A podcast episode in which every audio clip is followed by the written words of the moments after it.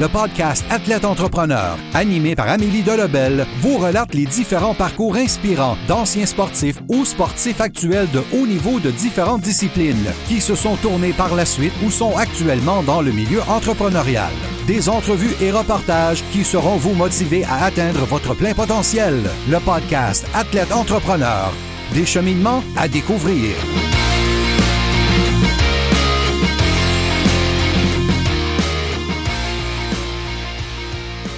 Bonjour à tous, ici votre hôtesse Amélie Delebel et je suis très heureuse de vous accueillir sur mon podcast Athlète Entrepreneur pour cet épisode 088 sur de Saint-Marc sur le lac à la LNH avec Sylvie Marcelet.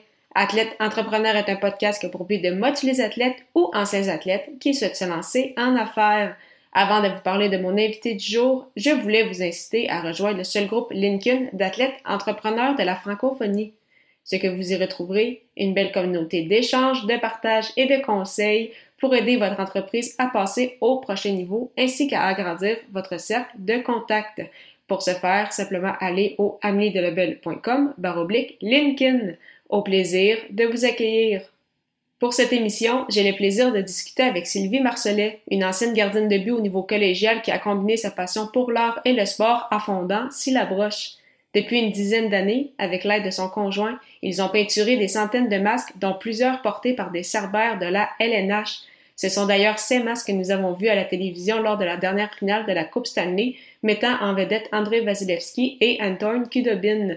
Sans plus attendre, je vous laisse à cette entrevue. Bonne écoute!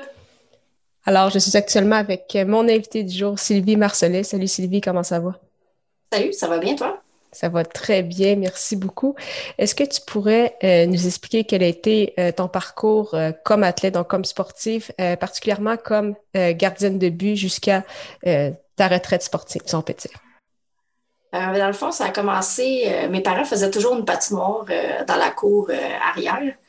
Puis j'ai un de mes cousins, à un moment donné, il a amené l'équipement de gardien de but. Puis j'ai vraiment eu la piqûre là, quand j'ai essayé ça. Fait que depuis ce moment-là, ben, j'ai vraiment eu euh, un coup de foudre pour l'équipement de gardien de but, puis la position, puis tout ça. Puis j'ai toujours voulu euh, être gardienne de but là, à partir de ce moment-là. Fait que, dans le fond, j'ai joué dehors, c'est euh, quand même assez longtemps. Après ça, j'ai commencé autour de 17 ans, je pense, à la ringuette. non, peut-être un petit peu avant ça, peut-être 14-15 ans à la ringuette, parce que j'avais des amis avec qui je jouais à la balle molle l'été. Euh, eux autres jouaient tout à ringuette l'hiver. Puis, euh, mais sauf que moi, j'avais encore mes patins de filles. J'avais pas, euh, j'avais jamais joué avec des patins de garçons. Fait que je savais pas trop exactement comment patiner avec les patins de garçons, vu que les lames sont pas, sont pas pareilles, puis tout ça. Fait que j'avais une de mes amies qui m'avait amené au patin libre, puis m'avait montré comment faire, puis tout ça. Puis finalement, après ça, j'ai joué trois ans à la ringuette. Mais c'était vraiment au hockey que je voulais jouer. C'était, c'était pas pareil. Puis, euh, aller jouer avec les gars non plus à cet âge-là, j'étais comme déjà assez vieille. Peut-être si j'avais commencé, si j'avais eu cinq ans, ça aurait été différent. Mais euh, fait que là, à Boisbriand, ben, il partait un programme de hockey féminin. Il y avait trois équipes. Euh, puis c'était vraiment. il y avait deux équipes de C, une équipe de B, puis c'était tous les âges, j'étais toutes mélangées là-dedans. Là, fait que j'ai, j'ai commencé là, dans le fond, avec l'équipe C. Puis, euh, on a eu vraiment du plaisir cette saison-là. Puis, euh, par après, je suis allée jouer, j'ai changé d'équipe, je suis allée jouer pour Saint-Jérôme. Puis, euh, de Saint-Jérôme, après ça, je suis allée jouer pour Lionel Groux au cégep. Mais je jouais, c'est intramural avec les, les garçons. Puis, un des gars m'a dit Ah, il cherche une gardienne de but au cégep Saint-Laurent. Fait que, il dit Les deux gardiennes s'en vont, puis tout ça. Fait que, ah, je vais aller essayer ça, puis je vais aller faire le camp d'entraînement. Puis finalement, j'ai fait l'équipe. Puis euh, j'ai joué une saison là. Puis après ça, il y avait un nouveau programme qui partait à Saint-Jérôme. Puis euh, là, j'ai décidé de retourner à Saint-Jérôme. J'avais quelques joueurs avec qui j'avais déjà joué avec Saint-Jérôme que je connaissais. Puis euh, comme ça, j'avais la chance aussi d'être gardienne numéro un pour Saint-Jérôme, tandis que j'étais gardienne numéro deux à Saint-Laurent. Fait que c'était une belle opportunité pour moi d'aller jouer là. Fait que c'était un peu ça mes dernières années un peu euh, dans le hockey, euh, mettons, plus, euh, plus ben, pas synchronisé, là, mais plus organisé. Organisé, oui, c'est ça. Dans le fond, ça a été vraiment là. Mais je continue encore à jouer là, dans les ligues de garage là, avec les gars, une fois par semaine au moins. Bon, ben, tant mieux. tu parlais justement que tu avais une passion très, très jeune pour tout ce qui était équipement de gardien pour ceux qui ne te connaissent pas, mais tu es aussi très bonne en art, donc c'est un côté artistique que tu as toujours eu. Puis, euh, justement, tu as décidé en fait de combiner euh, les deux, où est-ce que tu as commencé à peindre des masques euh, de gardien de but. Comment justement tout ça a débuté avant de lancer officiellement ton entreprise Silobroche? Oui, bien, dans le fond, c'est un peu tout amené un peu au hasard, tu sais, mais dans le fond, j'ai commencé quand je jouais à Saint-Laurent. J'étais en art, parce que je savais pas trop qu'est-ce que je voulais faire non plus euh, dans la vie, mais je voulais aller jouer au hockey, fait que j'avais pris ce cours-là. Puis finalement, en suivant des cours, ben, j'avais vu euh, un poster euh, sur un des murs qui disait cours d'airbrush privé. Puis c'était sur la rive sud de, Montréal. Puis je suis dit, ah, ben, peut-être j'aimerais ça. Tu sais, je dis, tu sais, vu que j'aimais le hockey, les choses, mon but, c'était peut-être peinturer des masques des gardiens de but. Puis fait que j'étais allée suivre ce, petit cours-là, c'était 10 cours. Puis euh, j'avais bien aimé ça. Je voulais voir aussi si j'avais un certain talent avant de commencer à m'équiper. Puis euh, tout ça, parce que c'était quand même assez dispendieux. Fait que euh, après ça, ayant changé d'équipe, ben, j'étais allée jouer pour Saint-Jean. Puis là, j'ai fini mon, mon, deck en or. Puis un de mes profs de sculpture, là, je m'étais intéressée peut-être à fabriquer le masque de gardien de but. Puis un de mes profs d'art m'a dit ben on a un cours ici, euh, justement, c'est matériaux composites. Puis euh, il dit là-dedans, ils, font plein de choses justement avec la fibre de verre, le Kevlar, tous ces, matériaux-là. Fait que là, j'ai décidé, OK, bon, mais ben, je vais aller suivre ce cours-là. Puis euh, après ça, j'ai su un petit peu comment les masques étaient fabriqués. Puis par après, c'est ça. Je voulais sachant pas trop qu'est-ce que je voulais faire, justement. à un moment donné, je voulais peut-être fabriquer de l'équipement de gardien de but, puis peinturer. J'ai joué un petit peu là-dedans, mais finalement, c'était plus la peinture vers quoi je suis allée. Puis, euh, comment tu as obtenu en fait tes premiers contrats? Comment tu as fait pour commencer vraiment à peindre des masques euh, de gardien de but pour des gardiens quand même de, à ce moment-là, déjà quand même au niveau junior, par exemple, dans la, dans la LHMQ? Oui, mais au début, c'est vraiment, là, j'ai commencé, c'était des amis qui m'amenaient des choses à peinturer. Ah, tu peux-tu peinturer mon route de char? Tu peux-tu peinturer? Euh, tu sais, je peinturais vraiment sur n'importe quoi au début. J'ai fait des baguettes de billard, j'ai fait des bâtons de curling, des, écouteurs de DJ, euh, des murales, tu sais, fait que c'était vraiment varié.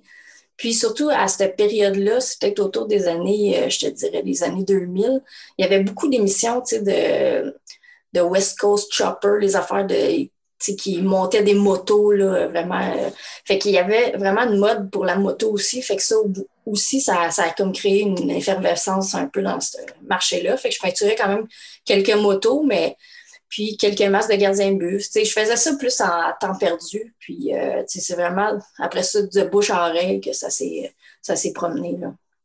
Puis, à quel moment vraiment tu t'es décidé de lancer si la broche, là, de dire, OK, là, il y a vraiment une demande, puis là, je veux vraiment faire ça de ma vie, puis là, que tu as officiellement parti ton, euh, ton entreprise, puis ça fait quand même déjà une, dizaine d'années.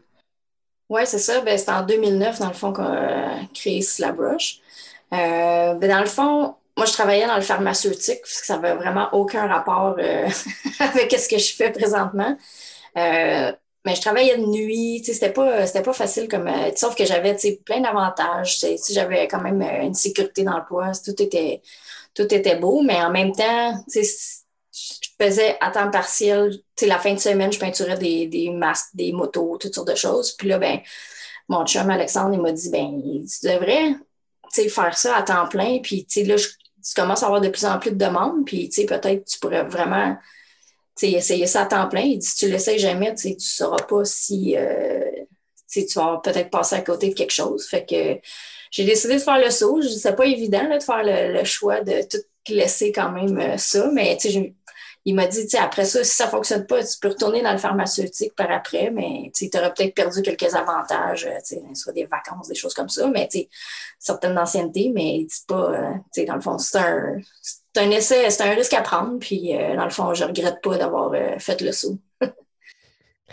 Euh, puis justement, au fil de, fil en aiguille, tu as eu de plus en plus de, gardiens. Donc, oui, au niveau junior, un peu partout, même au pays. Là, tu fais également des masques aux États-Unis, dans les ligues professionnelles.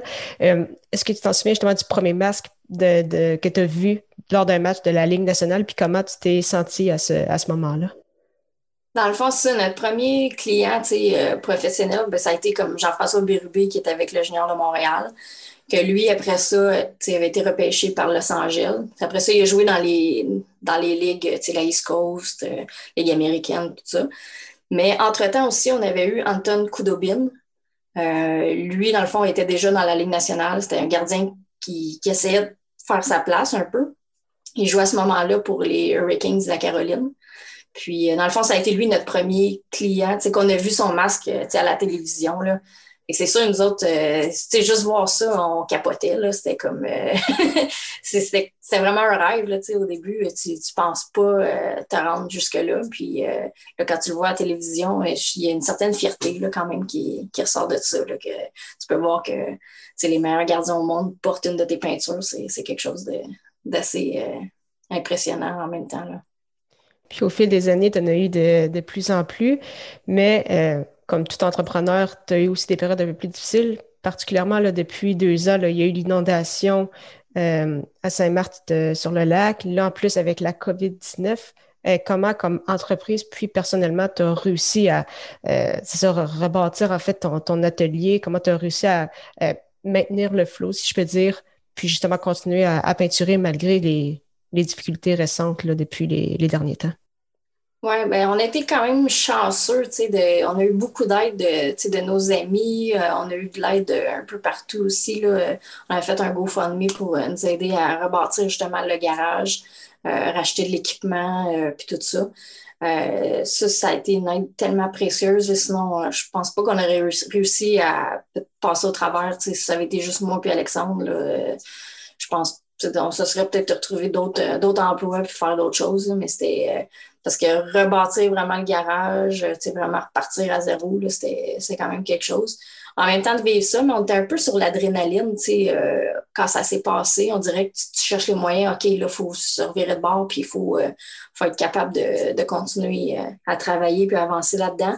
On était chanceux, un de nos amis avec sa, sa, conjointe nous ont prêté leur garage pour qu'on puisse continuer à travailler c'est là-dedans le temps qu'on rebâtisse puis tout ça. Fait que ça nous a vraiment euh, dépanné. Là. Euh, on a pu euh, faire une bonne partie de notre début de saison de l'an passé dans leur garage. Puis ça, nous a donné un bon coup de pouce parce que sinon, on n'avait vraiment aucune place qu'on pouvait travailler. Puis en plus, sinon, il aurait fallu se louer quelque chose, mais déjà, c'était pas évident. Puis, fait, puis qu'est-ce qui était le fun? Ben, il n'était pas trop loin de notre euh, domicile. Fait qu'au moins, on pouvait se rendre quand même euh, facilement. on n'avait pas une heure ou une demi-heure de voiture à faire pour, pour se rendre en plus. déjà que c'était euh, c'était pas évident de gérer ça parce qu'on a eu la maison aussi qui avait été touchée.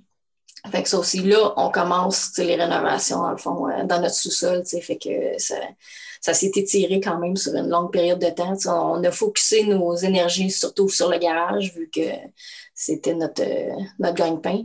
Puis, euh, c'est ça, là, on, essaie de terminer le, sous-sol pour mettre ça derrière nous, puis que cette étape-là soit, soit finie. Puis là, c'est sûr que cette année, ben là, c'est la COVID. Euh, ça, c'est un autre, c'est une autre chose, mais ça touche tout le monde. Tu sais. En le fond, tout le monde est affecté par ça. Euh, on essaie de, d'y aller vraiment au jour le jour. Euh, c'est, sûr que ça change les choses. Là. On ne sait pas trop euh, quand est-ce que ça va recommencer? Est-ce que la Ligue nationale, est-ce qu'ils vont jouer? La Ligue américaine, on entend des dates, mais il n'y a rien de sûr non plus. Fait que on, y va au jour le jour, puis on, on espère que ça reparte quand même peut-être après le temps des fêtes ou quelque chose comme ça. Puis euh, comment t'apprécies euh, la dernière finale de la Coupe Stanley où justement les deux gardiens présents, c'était deux euh, de tes clients, donc Vasilevski et Kudobin justement en grande finale. Est-ce que beaucoup de gens te parlé de ça? Justement, est-ce que tu as senti que mais ça aidait à, à, te faire connaître aussi un peu de voir les deux gardiens avec chacun vos masques? Oui, eh ben, c'était surtout de notre entourage qui nous en parlait, nos amis ou les membres de la famille, tout ça, qui étaient, qui étaient contents pour nous. Là, euh, c'est sûr que c'était le fun de voir nos deux masques en finale. C'était, les chances euh, sont vraiment euh, minimes pour que ça arrive là, quand même. puis, non, non, c'était vraiment quelque chose de, de le fun à, à écouter. on ratait pas un match. on a suivi justement toutes les séries au complet aussi, parce que c'était à peu près les rares sports qu'on pouvait voir à la télé aussi. Puis c'était le fun euh, de pouvoir écouter ça. Euh, au moins, ça nous faisait changer un peu les idées euh, cette période-ci qui était un peu bizarre pour tout le monde. Là. ça serait quoi tes objectifs pour, pour les prochaines années? Est-ce que tu veux atteindre un certain, par exemple, plateau, un certain nombre de, de max de gardiens dans la Ligue nationale ou c'est ça, quels sont tes objectifs en fait pour les, les prochaines années? c'est dur à dire, c'est ça. avec la COVID, on dirait que ça a remis, la COVID plus l'inondation, ça a remis les choses un peu en perspective. ça nous a fait prendre un peu, euh, avec la COVID, plus euh, prendre notre temps ou comme euh, avoir un recul un peu sur tout ce qui qu'est-ce qui arrive puis tout ça. c'est sûr que les dernières années, on était beaucoup, quand on reçoit les masques en début de saison, on en reçoit beaucoup en même temps, puis c'est très, très demandant et stressant en même temps aussi là, de falloir tout livrer ça quand même assez rapidement. Euh, fait que peut-être, je sais pas, euh, on voulait peut-être prendre quelque chose, euh, que ce soit un peu plus graduel, nos débuts de saison, euh, avoir quelque chose, un rythme de vie un petit peu plus, ben, je pas normal, là, mais qu'on puisse vivre un petit peu plus notre vie. Des fois, souvent, on, on travaille la fin de semaine, le soir, on n'arrêtait plus pour essayer de justement tout livrer nos, nos choses. Fait que euh, peut-être avoir un beat de vie, là, profiter un petit peu plus de, la vie, là, euh, euh, faire d'autres choses les fins de semaine, les soirs, puis voir un peu plus nos amis. C'est sûr que là, c'est pas évident, mais c'est pas vraiment une bonne période pour ça. Mais au moins, on essaie de sortir un petit peu plus dehors, puis de faire, faire d'autres choses. Puis c'est juste profiter un petit peu plus de la vie, puis avoir un beat un petit peu plus normal, disons, de travail un meilleur équilibre. Euh, par curiosité, combien de temps que ça peut prendre faire un masque? Là, je sais que ça peut sûrement beaucoup varier selon énormément de, concepts ou les détails, mais environ, tu dirais que ça prend combien de temps faire euh, un masque? Tant pour, c'est là, tu dois préparer le design, euh, le, dessiner, là, par la suite le mettre sur le masque. Donc, tout ça, ça prend environ combien de temps? On va dire entre une trentaine, quarantaine d'heures en moyenne. Là. Euh, tout dépendamment de la complexité d'un masque. Fait que c'est quand même, euh, ça prend quand même euh, pas mal de temps. Là. Puis si on aime ça, mettre beaucoup de détails dans nos peintures, puis tout ça. Fait que c'est, c'est quelque chose qui, qui demande plus de temps aussi. Là. Fait que j'aime ça être satisfaite de ma peinture aussi quand, quand je la livre. C'est pas juste OK, vite, vite, on l'a fini, puis on passe à un autre. Mais j'aime avoir une certaine satisfaction là, de, de mon travail, puis dire ah, je suis fière d'avoir peinturer ce masque-là, puis je veux que le client, il tripe autant là, que, qu'il soit fier de, le porter. Puis euh, ça, c'est important là, pour, euh, pour moi.